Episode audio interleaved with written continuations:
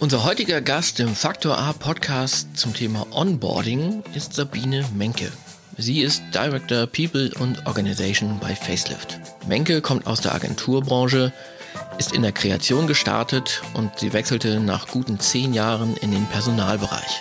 Sie beschäftigt sich mittlerweile seit 15 Jahren mit People-Themen in unterschiedlichen Führungsrollen und bringt unter anderem Erfahrungen als selbstständige Trainerin und Coach sowie in der Personalentwicklung mit. Seit Juni 2021 ist Menke beim Tech-Unternehmen Facelift tätig. Sie wurde für das neu aufgestellte Management-Team dort verpflichtet. Und zum Wiedersehen kommt es heute mit unserem Podcast-Gastgeber Jonas Rhein, denn vor einigen Jahren bewarb er sich erfolgreich bei Sabine Menke und sie werden jetzt Zeuge sein, dass beide nach wie vor miteinander sprechen. Herzlich willkommen im Faktor A Podcast Sabine. Hallo Jonas. Hallo. Um die Hörerinnen und Hörer aufzuklären, wir kennen uns ja bereits und aus diesem Grund duzen wir uns auch. Vielleicht kannst du uns erstmal kurz erklären, was Facelift ist. Facelift hat ein Produkt ähm, und das ist ein Social Media Management Tool, also die Facelift Cloud. Damit haben Unternehmen die Möglichkeit, ihre Social Media Kanäle zu orchestrieren und zu planen ähm, auf unterschiedliche Art und Weise und ja, damit ihre Kampagnen zu fahren. Direkt zum Thema. Mal ganz naiv gefragt, was genau ist eigentlich Onboarding? Ähm, Onboarding beschreibt äh, die Phase der ersten sechs Monate, ähm, wenn ein Mitarbeitender neu im Unternehmen startet. Und welche Phasen gibt es denn im Onboarding? Ja, das Onboarding startet äh, streng genommen schon ab Vertragsunterzeichnung. Also es gibt ja den Recruiting-Prozess und mit Vertragsunterzeichnung ähm, fängt bei uns das Onboarding an. Das ist sozusagen das Pre-Boarding vor dem offiziellen Starttermin. Danach kommt ähm, also mit Tag eins, äh, wenn ein Mitarbeiter einsteigt, ähm, die Orientierungsphase, die ersten 100 Tage, finde ich, sind das grob. Und danach die Integrationsphase. So würde ich die Phasen beschreiben. Was sind denn die wichtigsten Maßnahmen? Ah, die wichtigsten Maßnahmen, ähm, finde ich, sind also einmal, dass der Start gut gelingt, dass ähm, wir haben zum Beispiel am ersten Tag eine Welcome-Präsentation, die wir von, ähm, die wir aus der People-Abteilung führen, um die Newies in, in die ersten Dinge gut einzuführen, um ihnen einmal zu sagen, was ist wo, wer ähm, die wichtigsten Fakten ähm, zu Facelift und zu den Kollegen und Kolleginnen und ähm, dann im nächsten Schritt ist natürlich ganz wichtig, dass die Führungskraft übernimmt und eine Art Teambonding, will ich es mal nennen, stattfindet. Und dann sind so die ersten Schritte natürlich erstmal zurechtfinden, orientieren, ähm, Rollen- und Erwartungsklärungen finde ich ganz wichtig, damit die Verantwortung im Aufgabenbereich auch von Anfang an deutlich sind, ähm, Verabredungen und Kennenlernen natürlich der wichtigsten Ansprechpartner äh, und Partnerinnen aus den anderen Abteilungen, also Schnittstellenabteilungen, ähm, ja, soziale Interaktionen, Unternehmenskultur, eigentlich alles, was damit zu tun hat. Wir haben einen, einen ganz tollen Prozess im Onboarding. Also einmal ist es die Welcome-Präsentation ja am Anfang, aber wir haben danach einen Abteilungs-Onboarding-Prozess, weil es uns ganz wichtig ist, dass Neueinsteigende den Zyklus unseres Unternehmens kennen. Und dafür durchlaufen sie Onboarding-Sessions, die machen wir auch virtuell. Da wird erklärt, was die einzelnen Departments machen, was ihr Ziel ist, was ihre Aufgabe ist, wozu sie da sind, wem sie zusammenarbeiten und so, damit sehr schnell ein Verständnis sichergestellt ist, ja, an wen man sich in welchen Fällen wendet. Kommt immer super gut an, da werden viele Fragen gestellt und was was auch total schön ist dabei, dass die Newies untereinander dadurch ein sehr gutes Bonding haben. Wir machen das in der Regel alle drei Monate, dass diese Sessions dann starten und die sind eben dann immer in einer Gruppe gemeinsam in den Sessions und stellen sich auch jedes Mal vor und das ist das ist ein ganz interessanter, interessantes ähm, Miteinander dann mit der Zeit. Und das finde ich super gut und da kriegen wir auch sehr viel, sehr viel gutes Feedback zu. Gehört auch dieses Buddy-System dazu? Ich hatte mal den Fall, dass mir mal ein Kollege vorgestellt worden ist, das ist lange Jahre her, ähm, beim Arbeitgeber. Den habe ich dann kennengelernt und er wurde mir als Buddy vorgestellt und den habe ich da zum ersten und zum letzten Mal gesehen. Das wäre jetzt quasi so, so wie man es nicht machen sollte. ja, ah, das, ist, äh, das ist eine coole Frage. Ähm, ja, äh, sowas haben wir tatsächlich auch. Die sind in der Regel aus dem Team der äh, jeweiligen Neuansteiger. Wir, ähm, also vielleicht einmal wie der, äh, wie der neue Mitarbeitende bei uns auch eingeführt wird. Wir, wir haben schon vor dem Start ähm, Screens, also Bildschirme und da zeigen wir schon ein Bild an ähm, alle bei uns im Haus. Das wird dann ausgespielt über unser System und im Office über, über Monitore. Und die Person antwortet, beantwortet uns ein paar Fragen vorab. Ähm, ja, Fun Facts oder was sind Hobbys, Interessen. Ähm, das Foto, da bitten wir immer darum, dass es möglichst ein privates Foto ist, äh, dass es eben nicht nur Business zeigt. und dann ähm, ja, haben alle schon mal ein Gesicht vor Augen und wissen dann auch, äh, wer es ist. Und wir haben, äh, wir arbeiten mit einem Onboarding Planner. Der ist von uns aus der People-Abteilung, ist er im, äh, in den Grundlagen vorbereitet und die Fachabteilungen integrieren dann noch ihre Dinge ähm, und da sind eben auch sowas wie, ähm, dass es ein Buddy geben sollte, der sich auch darum äh, um um das Caring kümmert ähm, und auch um die, die soziale Interaktion und dass es dem, äh, dass der neue oder die neue Mitarbeiterin gut integriert wird. Also der, der Planner mit, mit den jeweiligen Ansprechpartnern und auch mit den, mit den Aufgaben und was, was man alles braucht an technischem Setup.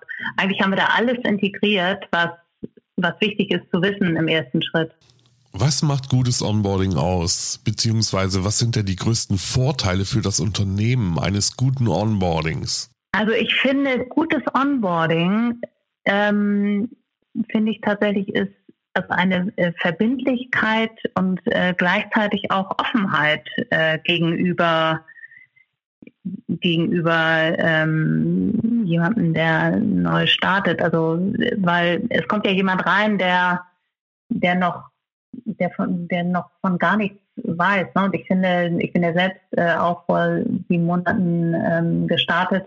Und es ist immer so interessant, jedes Unternehmen hat ja auch so eine eigene Sprache. Ähm, man muss auch als Neueinsteiger da erstmal verstehen, was bedeutet was, was sind übliche, übliche Meetingregeln oder wie werden, wie werden Termine eingestellt, wie geht man vor? Das finde ich immer ganz spannend. Das sind, äh, das sind, glaube ich, auch äh, viel unterschätzte Themen im Onboarding, dass sehr viel am Anfang auf jemanden, der neu einsteigt, auch so kulturell und an anderen Gewohnheiten auf einen einwirkt. Und deswegen finde ich diese Verbindlichkeit und Offenheit, Fragen stellen und dass eben die Kollegen und Kolleginnen rundherum sich auch gerne mal kümmern und sich alle eigentlich verantwortlich fühlen, gemeinsam da ein gutes Miteinander herzustellen. Ja, das klingt ähm, total hilfreich auf jeden Fall. Ich habe das auch oft erlebt, dass ich, wenn ich irgendwo angefangen habe, neu in der ersten Woche völlig überladen war mit den neuen Eindrücken. Ja, und dieses, dieses Überladensein, ne, das ist, äh, ich glaube, das kennt jeder, äh, jeder von uns. Vielleicht ist es auch so ein bisschen, äh, denke ich gerade, Gelassenheit für ein wirksames Ankommen, die, mhm. die man auch braucht. Weil manchmal, manchmal ist ja der Druck dann so groß, weiß ich nicht, jeder hat ja Kündigungsfristen, bevor, bevor man einsteigt im äh, neuen Unternehmen und dann wartet natürlich das neue Unternehmen auch schon sehnsüchtig. Das Team freut sich, oh, toll, ähm, und das kann ja jetzt schnell losgehen. Ja. Und ich glaube, es ist auch ganz gut, mit so ein bisschen Gelassenheit ranzugehen, damit genau das, was du sagst, damit eben diese Erschlagenheit nicht, äh, nicht eintritt und man, man auch genügend Zeit dafür bekommt, sich zu orientieren. Und welche Fehler sollten beim Onboarding unbedingt vermieden werden? Ich glaube, ähm, also nicht kümmern oder komplett alleine lassen. Das also kein Kontakt zu, äh, zu, zu dem oder der Neueinsteigerin. Das glaube ich, das wäre wär ganz schlimm. Im Moment haben wir ja noch die, die besondere Herausforderung, dass sehr viel remote gearbeitet wird und dadurch auch nicht alle stetig an einem Ort sind.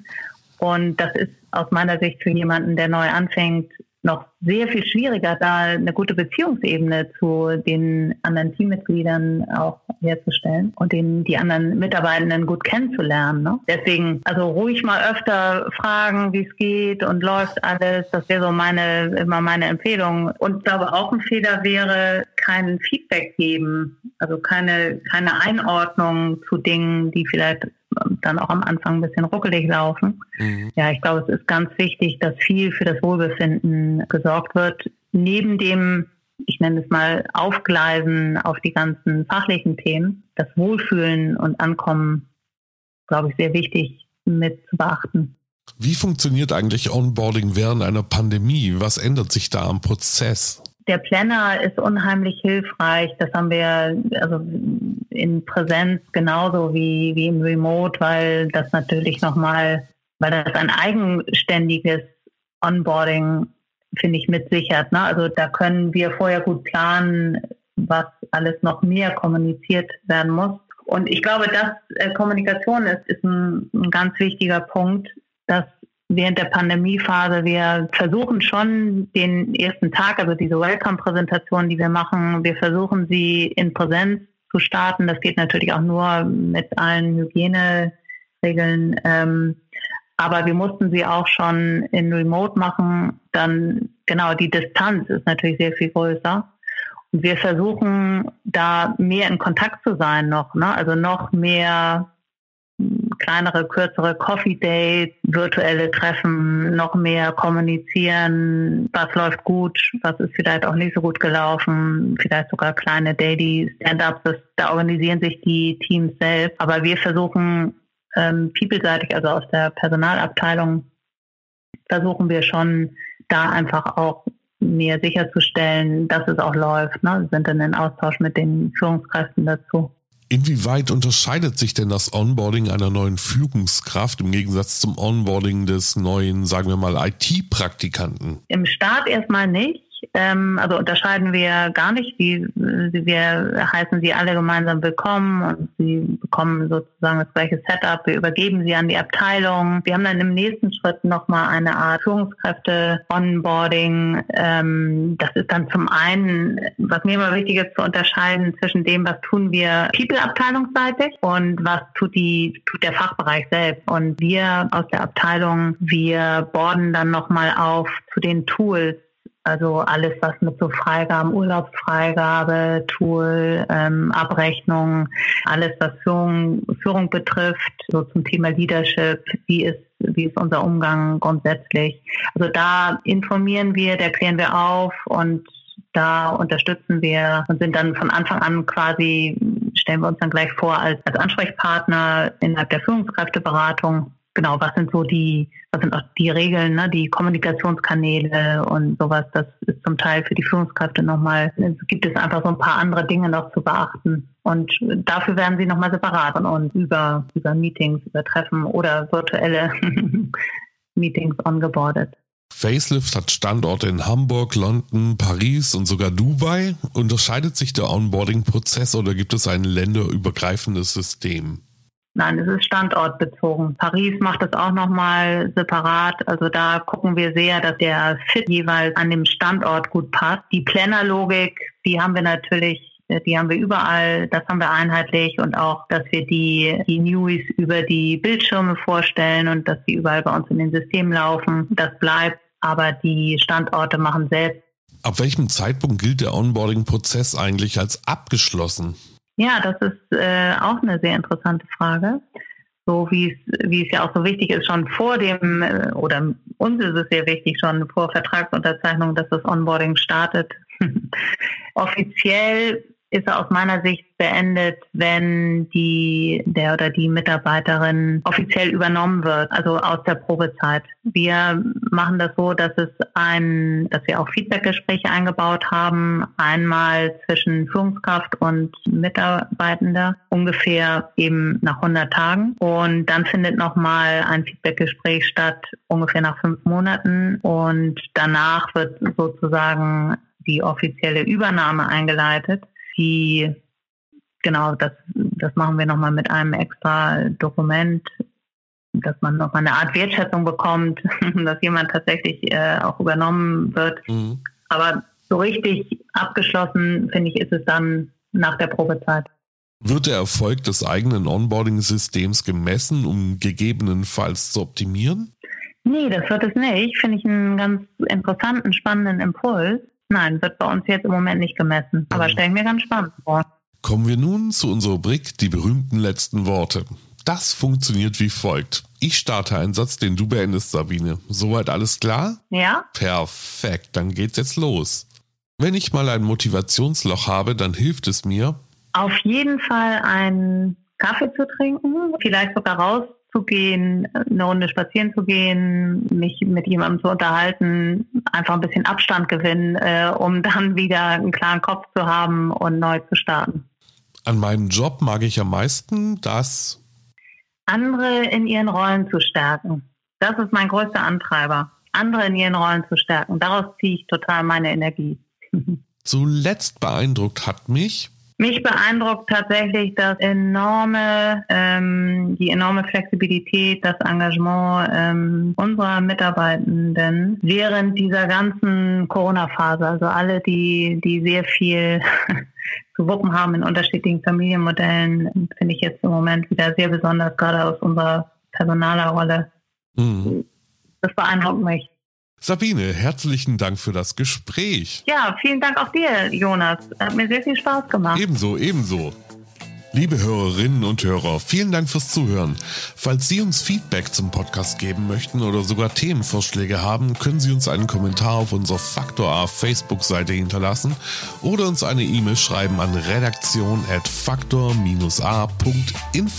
Den nächsten Faktor A Podcast gibt's im Februar. Bis dahin wünsche ich Ihnen eine gute Zeit. Bleiben Sie gesund.